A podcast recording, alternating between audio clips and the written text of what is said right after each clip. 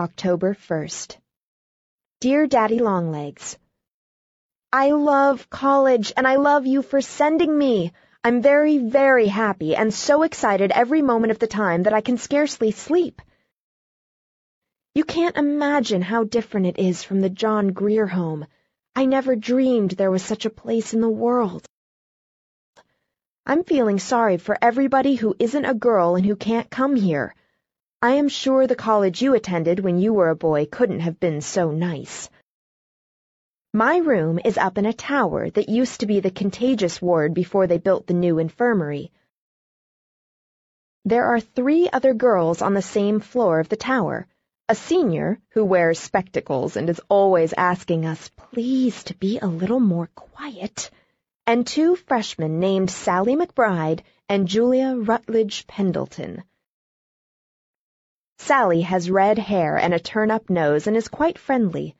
Julia comes from one of the first families in New York and hasn't noticed me yet. They room together, and the senior and I have singles. Usually, freshmen can't get singles. They are very scarce, but I got one without even asking. I suppose the registrar didn't think it would be right to ask a properly brought-up girl to room with a foundling. You see there are advantages. My room is on the northwest corner, with two windows and a view.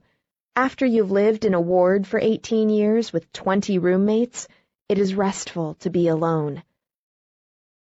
This is the first chance I've ever had to get acquainted with Jerusha Abbott.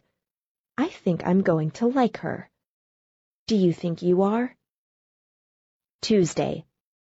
They are organizing the freshman basketball team, and there's just a chance that I shall get in it. I'm little, of course, but terribly quick and wiry and tough. While the others are hopping about in the air, I can dodge under their feet and grab the ball.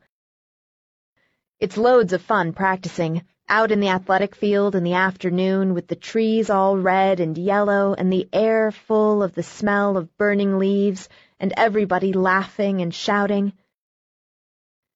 These are the happiest girls I ever saw, and I am the happiest of all. I meant to write a long letter and tell you all the things I'm learning. Mrs. Lippett said you wanted to know. But seventh hour has just rung, and in ten minutes I'm due at the athletic field in gymnasium clothes. Don't you hope I'll get in the team? Yours always, Jerusha Abbott. P.S. Nine o'clock. Sallie McBride just poked her head in at my door. This is what she said. I'm so homesick that I simply can't stand it. Do you feel that way? I smiled a little and said, no, I thought I could pull through. At least homesickness is one disease that I've escaped. I never heard of anybody being asylum sick, did you?